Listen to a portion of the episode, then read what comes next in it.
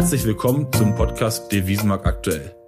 Mein Name ist Sebastian Neckel. Ich bin Spezialist für das Thema Zins- und Währungsmanagement. Mein Gesprächspartner heute ist Ulrich Stephan, Chefanlagestratege der Deutschen Bank.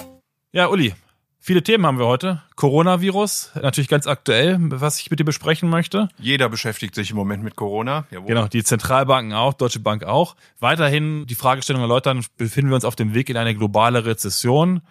Dann natürlich ganz interessant auch äh, die Verhandlungen EU-USA, unter anderem ja auch Strafzölle gegen Airbus. Dann in der Türkei Wachstum, Fragezeichen. Und das letzte ist natürlich die Brexit-Verhandlungen beziehungsweise das Abkommen äh, laufen jetzt gerade. Das sollten wir uns auch angucken.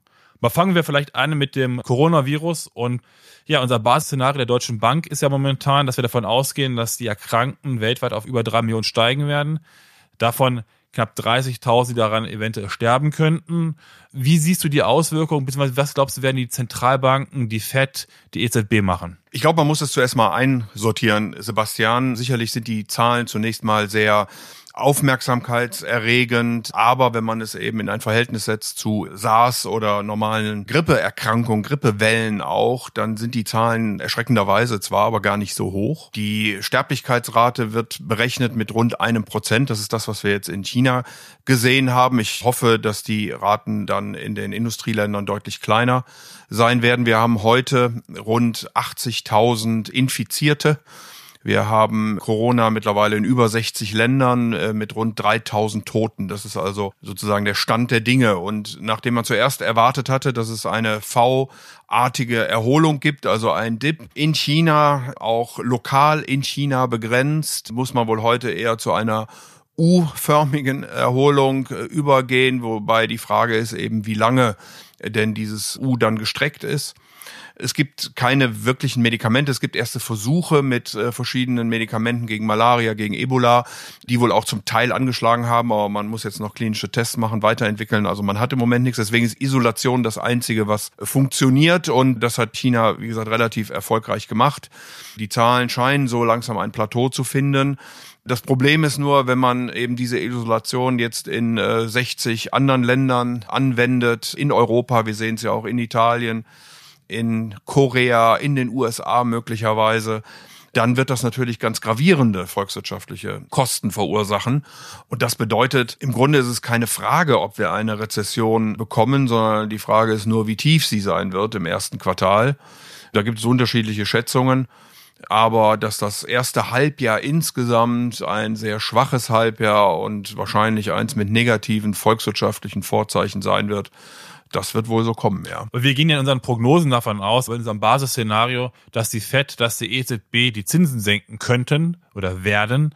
Was spricht denn dafür? Also natürlich sagst du, wir könnten im ersten Quartal in eine gewisse Rezession reinkommen. Aber auf der anderen Seite, der Jahresausblick ist ja doch nicht unbedingt auf Rezessionslevel. Nein, das ist also dann äh, das erste Quartal, vor allen Dingen in China. Verschiedene Analysten rechnen China mit sogar minus vier Prozent im ersten Quartal. Wenn man sich überlegt, sonst haben wir über Wachstumsraten sechs, sechseinhalb gesprochen, ist das schon sehr gravierend. Dafür aber dann eine Erholung im zweiten Quartal von 15 Prozent plus in Europa und in den USA kommt es jetzt sozusagen mit einem Time-Lag. Da wird dann das erste Quartal wahrscheinlich nicht so betroffen sein, dafür das zweite etwas stärker.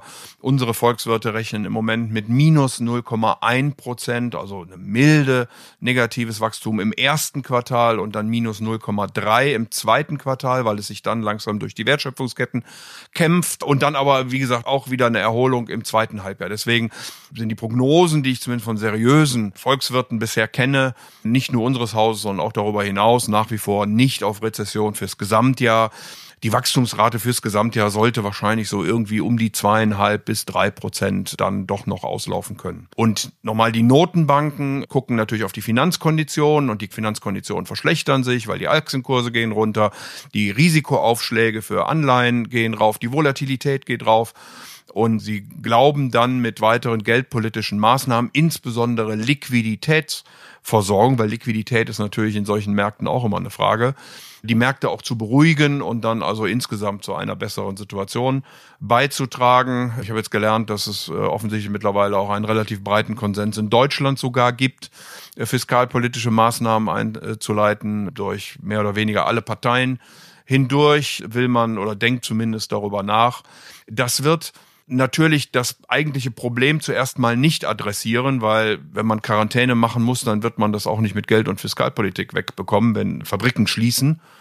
Aber es hilft natürlich den Kapitalmärkten und es hilft danach auch vor allen Dingen die Erholung wieder schneller in Gang zu kriegen. Wir haben gelernt aus verschiedenen Infektionswellen, auch jetzt aus dem, was wir in China gesehen haben, dass es so in etwa drei Monate dauert, bis man also dann wieder die Kapazitäten einigermaßen ausgelastet hat. Also wir gehen heute davon aus, dass China Ende März wieder weit über 90 Prozent der Firmen am Markt hat und die Kapazitäten auch entsprechend ausgelastet sind. Also insofern ja, wir haben jetzt einen echten Schock, einen Angebotsschock, der das erste und das zweite Quartal betrifft. Und wir werden dann politische, geldpolitische Maßnahmen haben, die uns dann helfen, auch wieder aus diesem Schock herauszukommen und zu einer deutlichen Erholung spätestens im zweiten Halbjahr führen sollten. Wird uns dieser Schock eventuell auch helfen, wenn man sich anguckt, dass momentan ja die Verhandlungen laufen zwischen den USA und der EU bezüglich auch der möglichen Strafzölle gegen Airbus, was ja am 18. März dann quasi erhoben werden soll. Sprich, wird man eventuell jetzt auch aufgrund der gesamten Krise, aufgrund dieses momentanen Schocks versuchen, ein begrenztes Handelsabkommen doch noch zu erzielen? Naja, man, man liest im Moment immer wieder, wenn man schwächere Zahlen aus den USA hört, sowohl vom Arbeitsmarkt wie von der industriellen äh, Produktion, wie bei den Auftragseingängen für langlebige Wirtschaftsgüter, dass es vor allen Dingen an Boeing liegt, die ja damit einem Flugzeugtyp besondere Probleme haben. Und bei diesen Zöllen um Airbus geht es eben genau auch um den Flugbereich. Da hat die WTO entschieden, dass die USA entsprechende Zölle erheben dürfen, weil eben die Europäer auch Subventionen Richtung Airbus äh, tätigen. Man hat schon Zölle erhoben, beispielsweise auf äh, Fluggerät von zehn Prozent, Luxusgüter, beispielsweise Aachener Printen sind auch betroffen und werden im Moment mit Zöllen belegt in der Größenordnung von 25 Prozent. Die Flugzeuge sollen jetzt hochgehen von 10 auf 15 Prozent am 18. März. Weiß nicht, ob Trump das noch einfangen wird. Das hängt wahrscheinlich davon ab, wie bis dahin auch die Wirtschaft läuft. Das ist ja auch erstaunlicherweise genau das Datum, an dem die amerikanische Notenbank zusammentrifft. Also soll mal gucken, was Trump dann machen wird, will aber nicht ausschließen, dass man diese Erhöhung nochmal macht um fünf Punkte sozusagen von 10 auf 15 Prozent. Die viel gravierender Frage ist, nach WTO dürfte dann die USA die Zölle auf 100 Prozent anheben. Und ob sie das dann im weiteren Verlauf noch tun werden oder ob man da noch zu einem Verhandlungsergebnis kommt. In Zeiten der Unsicherheit sucht man sich ja also meistens sichere Häfen, Anlagehäfen, Währung etc. Ich würde mich mal interessieren, woran liegt das eigentlich, dass der Euro jetzt doch gegenüber dem US-Dollar doch relativ an Wert wieder dazugewonnen hat. Ist der Euro jetzt angekommen als sicherer Hafen? Bin ich nicht sicher. Wir haben zwei Punkte, glaube ich, hier. Das eine ist, dass die USA natürlich noch deutlich mehr Möglichkeiten hat, den Zins zu senken. Und der Kapitalmarkt spekuliert im Moment auf Jahressicht auf vier Zinssenkungen in den USA. Äh, ob so viel werden, weiß ich nicht, aber die Raten sind schon relativ hoch. Man geht von fast 100 Prozent aus. Äh, Wahrscheinlichkeit, dass am 18. März hier eine Senkung der Fed kommt. Jerome Powell hatte das angedeutet. Und gleichzeitig, und das haben vielleicht äh, vor lauter Corona nicht so viele gesehen, die relativen volkswirtschaftlichen Indikatoren. Also wenn Indikatoren besser ausgefallen sind tatsächlich, als sie erwartet worden waren diese relative Besserung ist in Europa besser als in den USA gelaufen. Also insofern hat Europa gerade einen kleinen ökonomischen Vorsprung plus diese Zinssenkungsfantasie stärker in den Vereinigten Staaten und das führt dann aus meiner Sicht dazu, dass der Euro im Moment zum US-Dollar etwas stärker wird. Das heißt, wir sehen so ein bisschen gerade bei diesem Überraschungsindex die Entwicklung von 2018, wo wir ja eigentlich in Europa meistens positivere Zahlen bekommen haben als erwartet. 2019 war das dann in den USA. Das heißt, das dreht sich jetzt gerade wieder um. Das hat sich in den letzten Wochen umgedreht. Die Frage ist, wie wird das jetzt durch Corona durcheinandergewirbelt und bleibt das so? Und dann spielt sicherlich die amerikanische Politik mit da rein. Bernie Sanders hatte die ersten Primaries gewonnen, jetzt in South Carolina, hat äh, Joe Biden gewonnen. Wir müssen jetzt sehen, der Super Tuesday, wie er laufen wird. Und ich glaube, wenn hier die Wahrscheinlichkeit, dass Bernie Sanders gewählt werden wird, dann könnte sich schon der Kapitalmarkt zumindest ein Stück weit erschrecken. Also insofern sollte man die amerikanische Politik auch ein bisschen mit im Auge behalten. Wir haben jetzt relativ viel über das Verhältnis äh, der EU und USA gesprochen, die Verhandlungen, die da momentan anstehen, bis man sie aktuell laufen. Die EU hat ja noch eine weitere Baustelle. Das sind die Verhandlungen mit Großbritannien bezüglich des Brexit beziehungsweise bezüglich der zukünftigen Beziehung zwischen Großbritannien und der Europäischen Union. Großbritannien sagt ja immer, sie möchten hart bleiben, sie werden nicht zurückweichen und streben eigentlich ein Abkommen an, das die EU mit Kanada hat. Was hat die EU eigentlich genau mit Kanada für ein Abkommen? Was ist unterschiedlich und warum wollen die europäischen Vertreter das dann nicht? Ja, das ist ein bisschen unverständlich, warum das mit Großbritannien nicht gehen soll. Man argumentiert dann auf europäischer Ebene, das finde ich aber ein schwaches Argument, dass man einfach eine geografische Nähe hätte. Es geht vor allen Dingen dann um die Standardsetzung. Da scheint ja im Moment der Streit zu sein, dass die Briten sagen, nein, wir setzen die Standards, die Europäer sagen, unsere Standards gelten. Aber äh, das kann sozusagen gar nicht für den Ad-Hoc-Moment, weil die Briten ja bis gerade noch in der EU waren und von daher sowieso die gleichen Standards haben müssten.